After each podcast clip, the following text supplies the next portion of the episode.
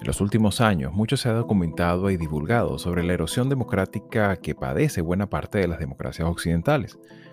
Dentro de este proceso paulatino y sostenido de precarización institucional, destaca en particular la desatención jurídica que han denunciado varios grupos vulnerables y minorías, tal como ha sido el caso de las personas trans en la deliberación y acción pública lo cual no se circunscribe solamente a las exclusiones en la dinámica electoral y en las labores representativas de algunos de sus dirigentes, sino también en las agresiones que han tenido que sufrir al presentar sus propuestas y exigir garantías civiles que resguarden su integridad, identidad de género y sobre todo la igualdad efectiva de trato frente a la ley.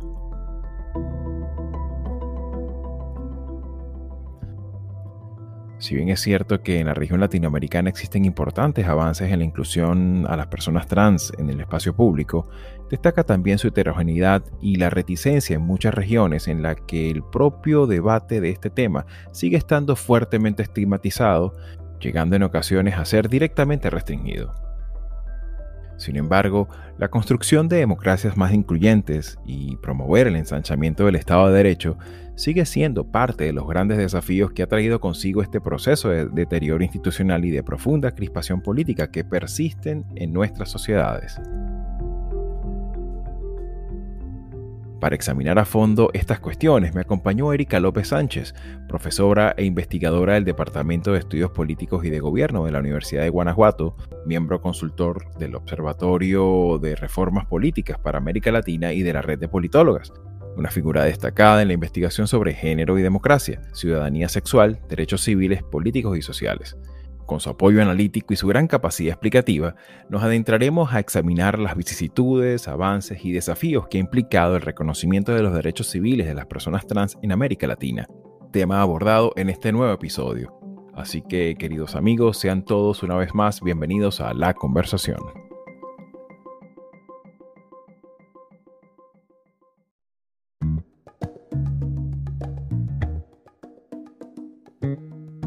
Y bien amigos, me acompaña del otro lado de la línea telefónica, bueno, en este caso la línea de la fibra óptica, Erika López, con quien vamos a conversar sobre estos temas tan importantes y, pertinentes de, lo que es la agenda política de nuestro tiempo. Sin más preámbulos, muchísimas gracias por tu participación y bienvenida a tu casa Latinoamérica 21, Erika. No, gracias Javier, gracias por la invitación y por poder dialogar sobre estos temas. Para arrancar, cuando hablamos de derechos políticos, obviamente vienen a la, a la mente las principales características pues, de, los derechos civiles, que es el acceso al voto, el ser elegido también. Estos aspectos son fundamentales dentro de lo que se entiende en clave contemporánea. Sin embargo, cuando hablamos de este particular colectivo, personas trans y un asterisco, lo cual implica en el concepto transexuales, transgénero, transvestis, no binarios, y no sé si se me queda alguien por fuera, que de alguna manera pues sería interesante conocer, bueno, cuáles son estas características generales de esta agenda particular, de esta agenda de derechos políticos de las personas trans. ¿En qué aspectos podríamos describirlos como los aspectos principales para poder entender y afrontar esta discusión? Sí, Javier, lo que ocurre es que cuando pensamos en términos de la población, se ha pensado siempre en un modo binario, dos tipos de poblaciones, hombre-mujeres, y tienen algo que podemos llamar como la se parte de una certeza de identificación que está reducida a, la cuestión de los genitales. Las personas que nacen con pene serán designados como hombres y vivirán como hombres el resto de su vida. Los cuerpos que nacen con una vulva serán designadas como mujeres y, se y serán, este, vivirán como mujeres, ¿no? Y no hay otra posibilidad de entender a la población, a la humanidad, si no es a partir de este binarismo, que por ahí están en mis artículos, siempre he visto esta palabra como cisgénero, ¿no? Que son las personas que se identifican con el género del sexo asignado al momento de nacer. Claro, digamos la concepción biológica, fisiológica, por decirlo de alguna manera. Sí, pero que es una designación, este, que es una designación política y social, de pensar que porque tienes un pene, eres hombre y te desarrollarás como hombre, ¿no? Pero ¿qué pasa con las personas trans? Con las personas trans no se identifican con ese sexo que fueron asignadas al momento de nacer. Entonces puedo yo nacer con un pene y me soy designado como hombre, pero eh, me puedo vivir como una mujer o me puedo vivir como una persona no binaria. Esas son las personas trans. Las personas trans las que no se identifican, su identidad de género no está reducida al sexo que les fue asignado, ¿no? A ese, a ese momento de nacer. Entonces, aquí ya hay un quiebre en la cuestión legal. Los estados solo reconocen a hombres y a mujeres. Cuando nace una persona intersex, tienes esa designación la parte médica. Y cuando viene una persona intersex, los padres, las madres de esas personas viven toda una cuestión de presión porque hay que decidir qué es, si es A o es B es hombre o es mujer. Y le hacen unos estudios, cromosomas, eh, se fijan en los genitales que tiene más desarrollado para poderles la parte médica sugerir hacia qué sexo se deben inclinar, porque si no hay, no hay otra manera de administrar a la población. Y legalmente no se existe. Y ahí viene la parte interesante de entender a la democracia como un, como un diálogo permanente, perpetuo de complejidades. O sea, y creo que a partir de ahí, en ese aspecto de reconocimiento legal dentro del marco jurídico, comienza la dimensión social de este, de este asunto, ¿no? Sí, claro, es que estás tocando en un punto que algo que, que, es, que ha escapado históricamente de, de, la democracia, pero que viene desde la constitución de la modernidad, que escapa a la diversidad humana. O sea, la modernidad nos arrojó un tipo de sujeto, un sujeto racional, tiene una serie de características que se define así y que deja de lado la diversidad humana. Convengamos también que muchas veces las decisiones que toman los políticos y los estados buscan precisamente la simplificación.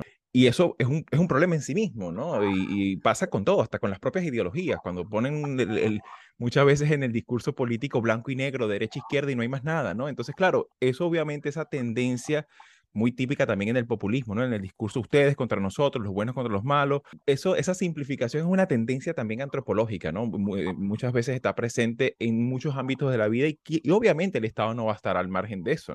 Y de alguna manera este tipo de, temas de conversación implican una, una tensión también a lo interno de, la comunidad política, por llamarlo de alguna manera, para ensanchar y diversificar y ciertamente asumir la complejidad de estas diferencias. Es que estás diciendo algo muy importante. E, esta eh, simplificación que hay de, la humanidad no es eh, propia de un determinado régimen político, sino trasciende. ¿Qué es lo diferente? ¿Cómo responden los regímenes políticos a las acciones colectivas que demandan el reconocimiento de las diversidades? Y entonces permea a los regímenes, eh, contemporáneos que hemos tenido, es algo intrínseco a ellos. Lo que no es es la forma como responden. No es lo mismo responder a la diversidad humana desde un régimen autoritario, desde un régimen populista, a un régimen democrático. Eso sí totalmente cambia cómo responden a esas demandas de estos grupos históricamente marginalizados. ¿no?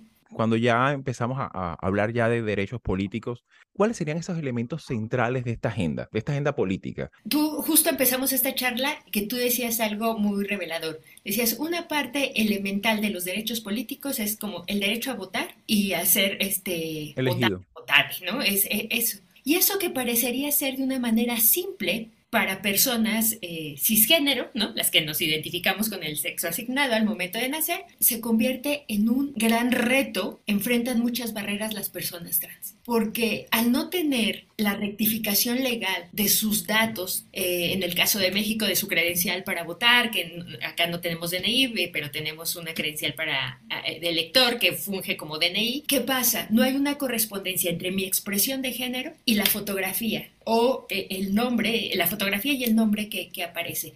Esto eh, lleva a las personas trans a negarles el voto, pero además no solamente se enfrentan a negarles el voto, se enfrentan a una mirada que en el momento de entrar a la casilla o a los puestos de votación, reciben insultos, reciben este, miradas inquisitivas, se exponen a una serie de agresiones que no es muy fácil. Eso con el voto. Y ya ser personas que puedan eh, aspirar un cargo de representación popular, pues se vuelve todavía sumamente complejo porque no tienen ese reconocimiento legal. Y aunque hay países que han hecho ese reconocimiento a nivel nacional, ¿no? que tienen ley de identidad de género, una cosa es lo que ocurre en la formalidad legal Otra cosa es cómo esa ley que se acepta por cualquier vía, puede ser legislativa, puede ser judicial, puede ser por mandato presidencial, cómo se armoniza en las diversas eh, leyes y un poco países que tienen ley de identidad de género como puede ser Colombia,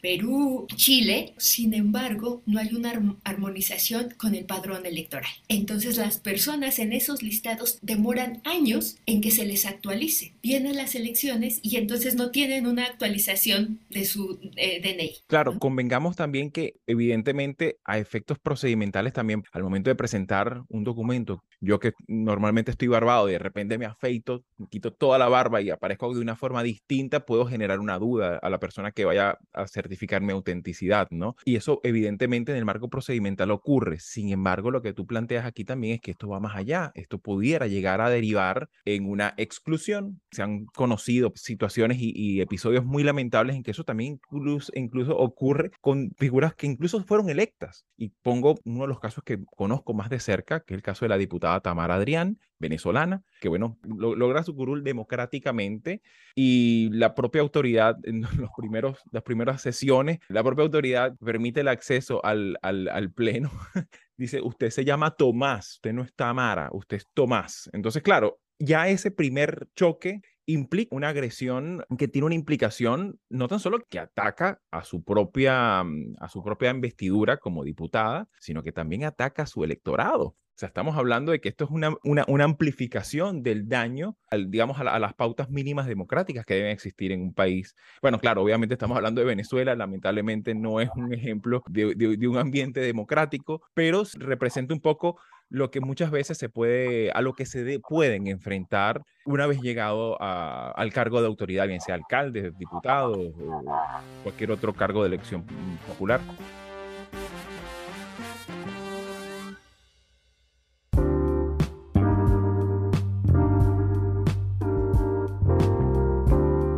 Latinoamérica 21 é um meio de comunicação independente e plural, comprometido com a democracia e a liberdade de expressão, que produz textos de análises e opiniões escritos por especialistas sobre os temas políticos, econômicos e sociais da América Latina. Nossa rede é formada por mais de 150 colunistas latino-americanos ou latino-americanistas, de mais de 20 países e provenientes de diversas disciplinas que colaboram regularmente com seus textos. O conteúdo de Latinoamérica 21 é publicado em nosso site em português, espanhol espanhol e inglês, e em diferentes seções de uma rede que inclui 16 dos principais jornais da região.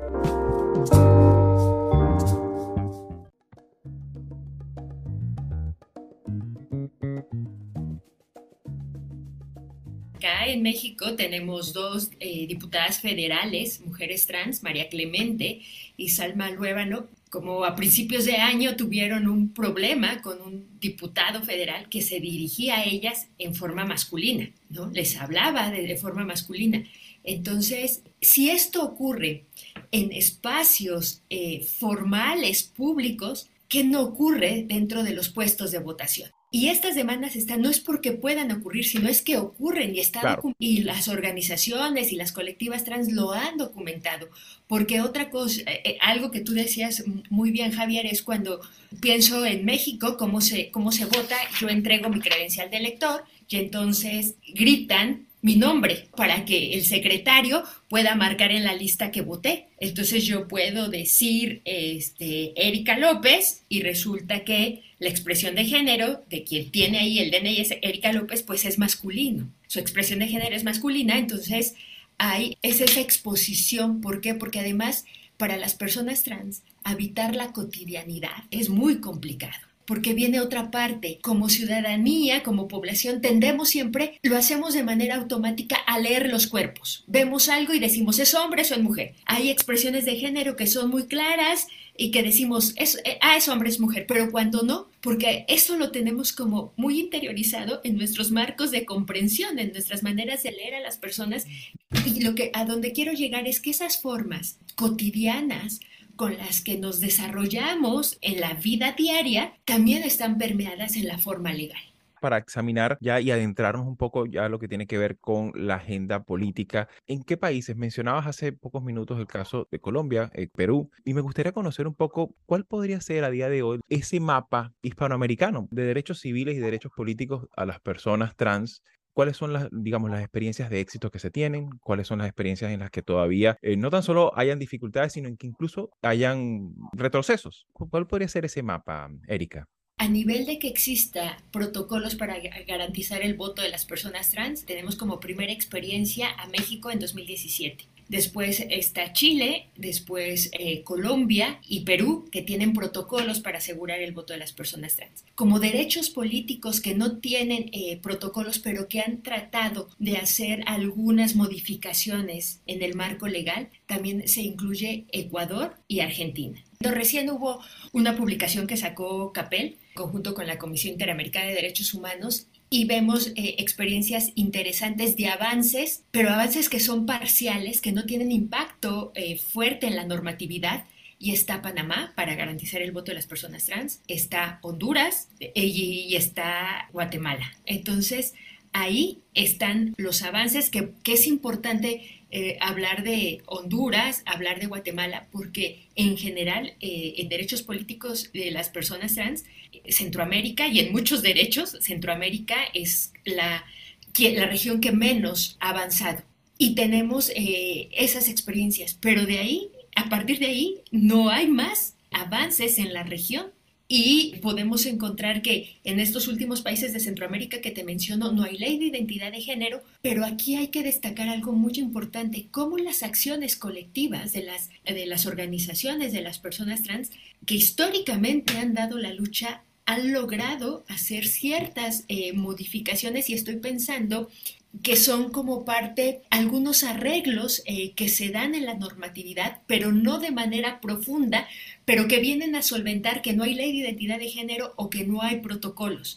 Pero es, estos trabajos y estos diálogos que las colectivas tienen con organismos internacionales a partir de revisar y hacer estudios comparados de los protocolos, identifico mucho las pedagogías compartidas que se dan de las colectivas y las organizaciones trans y cómo eh, esos, eh, esas experiencias transitan y deambulan por la región y a veces perfeccionándose aún más. Tenemos el, primer protocolo que es en México, dista mucho de lo que ha conseguido Perú, que es un protocolo mucho más acabado, eh, Fíjate qué interesante ese, lo que estás planteando, porque claro, es que precisamente eso forma parte de las complejidades a las que hablábamos, ¿no? Y, sí, y es un poco lo que también sirve de marco para entender dinámicas incluso con respecto a pueblos indígenas, otros sectores de la población, incluso comunidades de migrantes que no consiguen adaptarse a la, sociedad receptora, entre otras tantas identidades colectivas en términos sociopolíticos.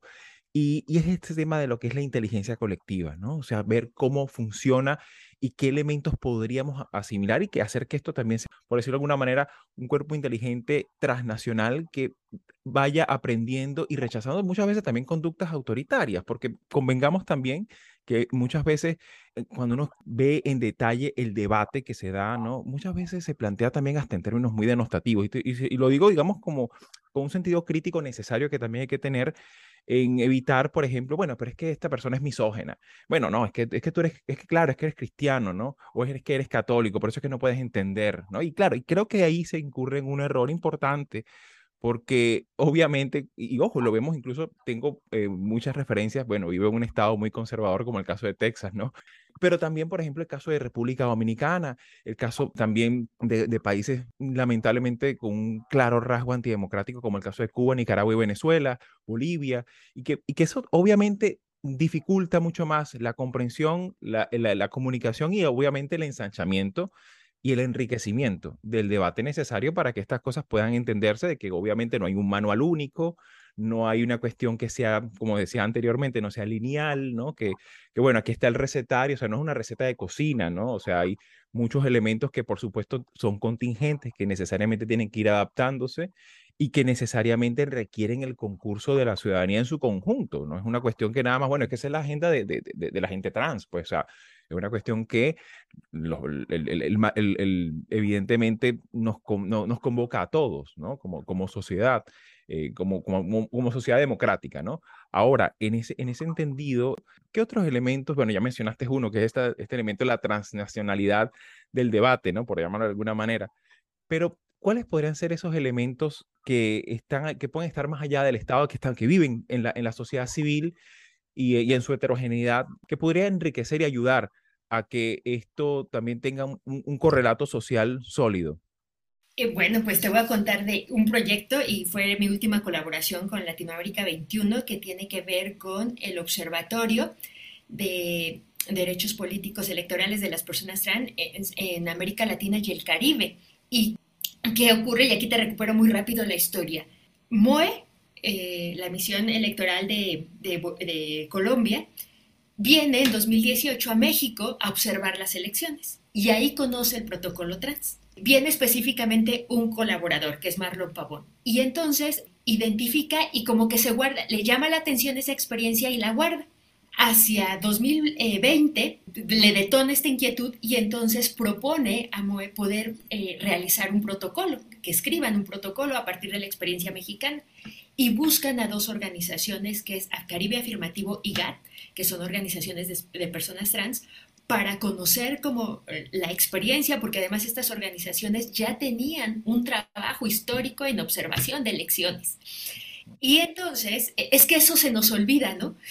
Tenemos diálogos institucionales que se nos olvida y en los espacios académicos pocas veces recuperamos las acciones colectivas de estas organizaciones y su lucha histórica, ¿no? Pero que, que, al final de cuentas es la, es la evidencia empírica, ¿no? Claro, que tienen mucho más saberes de las que puedan tener los organismos electorales. ¿no? en la región. Se acercan a, estas dos organizaciones y entonces construyen, eh, a partir de la experiencia mexicana, un protocolo, pero que además tienen diálogos con eh, una actora clave en México, que es Rebeca Garza, una mujer trans que lleva en, los protocolos, hace un seguimiento muy puntual y, el INE la nombra como asesora interna, ¿no? De estos protocolos.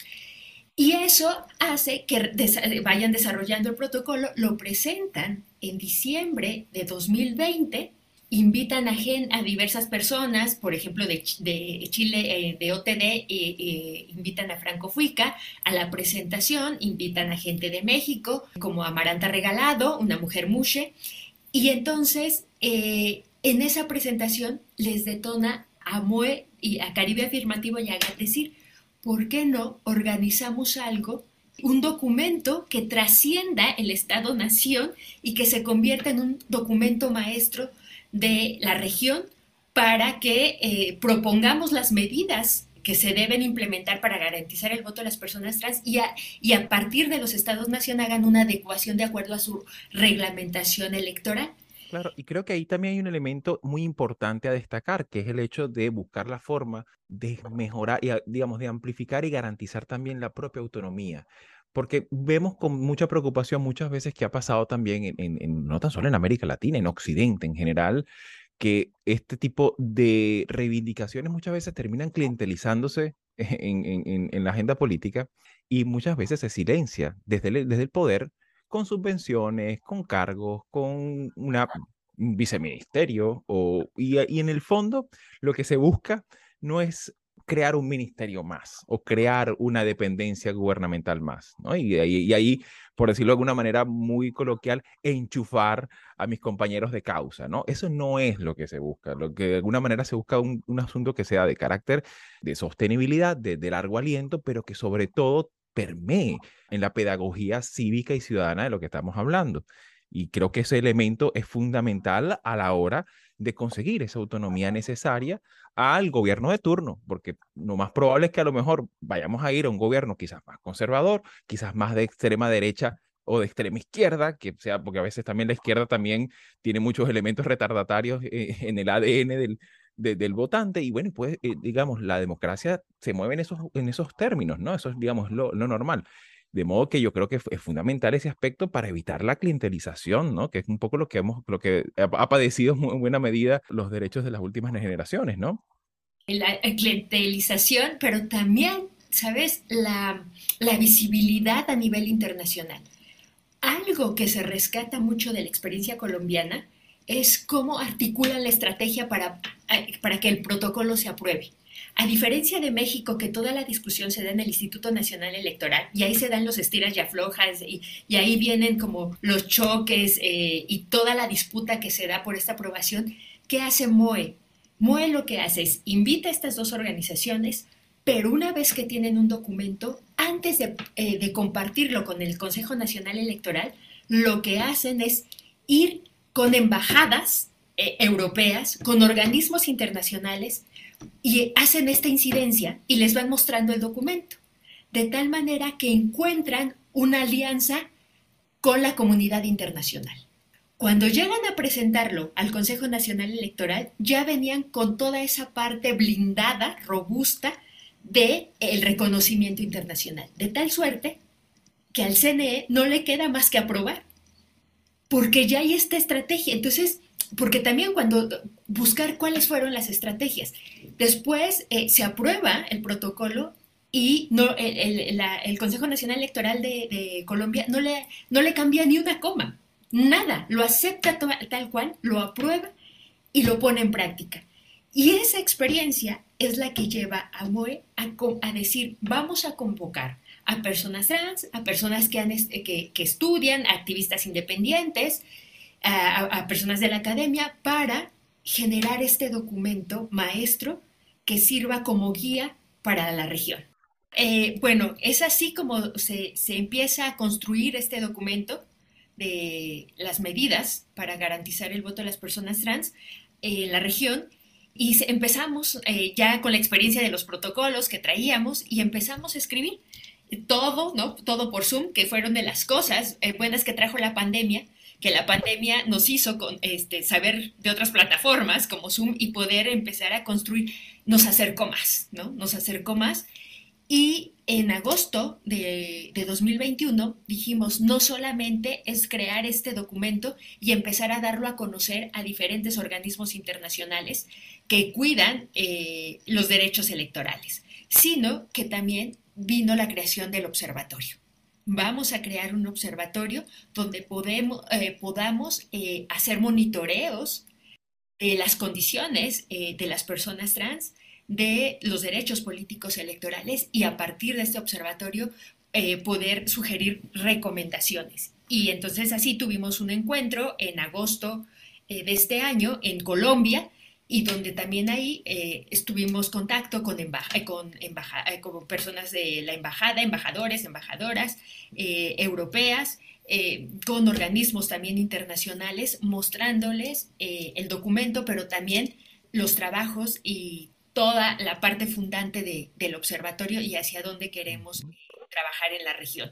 Entonces, creo que esto escapa a las lógicas institucionales clientelares, a las dinámicas de los partidos políticos y es una sociedad eh, civil organizada. Claro. Este, diferentes experiencias y reconociendo algo que se nos olvida mucho en América Latina y es el Caribe. Claro. ¿no? Y, que, y, que, ciertamente sea eh, de alguna manera pues un segmento de la población también con, con vida propia, con voz propia, con agenda propia porque es un poco lo que, lo que muchas veces se, ha puesto en cuestionamiento con toda lógica también, con todo sentido, y una vez eh, cuando bajas un poco al detalle, escuchas quejas, críticas, cuestionamientos razonables, importantes, necesarios, pero al final muchas veces se, tiene como esa tendencia a que, bueno, si hay un cargo en el gobierno, pues bueno, podemos bajarle el volumen al, al, altavoz, ¿no? Y esa, esa, esa clientelización ocurre a lo largo y ancho de todos los actores sociales de, nuestra, de, nuestra, de nuestras democracias en Occidente, ¿no? Sin duda alguna es muy importante eh, escuchar de tu testimonio este elemento de apuntar hacia la autonomía, apuntar a, que esto vaya y trascienda eh, a un presupuesto público, a unos cargos, que, trascienda de, de, esa tentación populista y que independientemente de quién sea el gobernante, donde haya una, una violación a estos derechos, donde hay una transgresión a, a, estos principios, pues, y donde hay, por supuesto, una exclusión del diálogo democrático, se ha denunciado, independientemente quién sea la autoridad, independientemente quién sea el gobernante de turno, ¿no? Y creo que en este aspecto eh, lo que estás planteando requiere nuestra mayor atención. También me imagino que, que, hay otros elementos dentro de este diálogo permanente que, bueno, sigue, sigue siendo como algo a futuro, ¿no? En tu perspectiva, Erika, ¿Crees que hayan algunos otros aspectos que deban incorporarse dentro de esta, dentro de esta agenda, ah, digamos, de cara al futuro? Sí, aquí es muy importante y ahorita escuchándote, además de esto que vemos es que este tipo de iniciativas, este tipo de trabajos, eh, creo que el observatorio puede servir como un modelo a decir, reconocer que las personas trans tienen agencia, que no necesita ser, eh, ser las personas cis, las personas de la academia. Yo puedo decir, en ese observatorio soy la única persona académica. Y, por ejemplo, eh, parte, como miembro del observatorio está Tamara Adrián está en, el observatorio. Que seguramente va a estar escuchando este episodio con toda certeza. Porque además, con toda la expertise que tiene, con toda la experiencia, vemos eh, también el observatorio es un, un conjunto de, pone a interlocución generaciones como personas como Tamara Adrián, pero también personas muy jóvenes que están en este activismo. ¿Qué, qué ocurre? Ocurre mucho que entonces creemos las personas cis que las personas trans necesitan una tutela y que entonces o son personas de la academia o son las personas cis que tenemos que hablar por ellas cuando los saberes, y aquí sí yo, mi visión que tengo para hacer estos estudios y que he aprendido mucho de Blas Radi, de Mauro Cabral, de Argentina, y es el enfoque de los estudios trans. Y si algo tiene el enfoque de los estudios trans es reconocer los saberes de las personas trans que no necesitan haber pasado por la academia, porque traen la experiencia de vida hay que darle el giro a las maneras, eh, a veces sí, desde una democracia inclusiva, pero se siguen con, sigue apareciendo formas de prácticas autoritarias, ¿no? O, paternalistas, ¿no? Formas tuteladas que no, que no corresponden más, que no, no podemos, si queremos tener modelos exitosos de democracia incluyente, tenemos que dejar que en esos espacios, si es un foro de personas indígenas, tienen que hablar las personas indígenas. Si son personas con discapacidad, tienen que estar, ya no podemos tener esas formas eh, tuteladas. Y son los, los aprendizajes, porque quien tiene esa vivencia de esa condición, eh, porque posicionarse en la vida cotidiana es un posicionamiento político. y, apuntar, y apuntar precisamente a eso, ¿no? A la autonomía. Así que bueno, yo creo que ese es el gran desafío de, de, de, la democracia del siglo XXI en general, ¿no? Que, más bien busquemos la, manera de que los ciudadanos puedan pensar por sí mismos, ¿no? Con total libertad. Erika, un gran gusto y un honor estar contigo y, conversar. Muchísimas gracias por tu tiempo, por, tu, por tus apreciaciones y por tu apreciación calificada sobre un tema tan importante, tan necesario y sobre todo que no es, no es, no es de fácil a la primera lectura. Así que bueno, gracias por hacernos un poquito más fácil. Sí, muchísimas gracias por estar. Esta es tu casa, ¿ok? Espero que sea la primera de, varias ocasiones que podamos conversar. Gracias, Javier, y muchas gracias a quienes nos escuchan. Un saludo.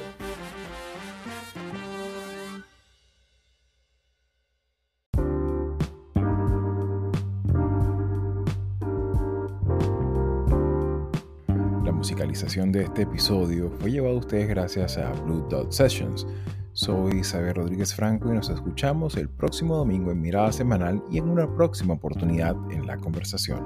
Hasta entonces.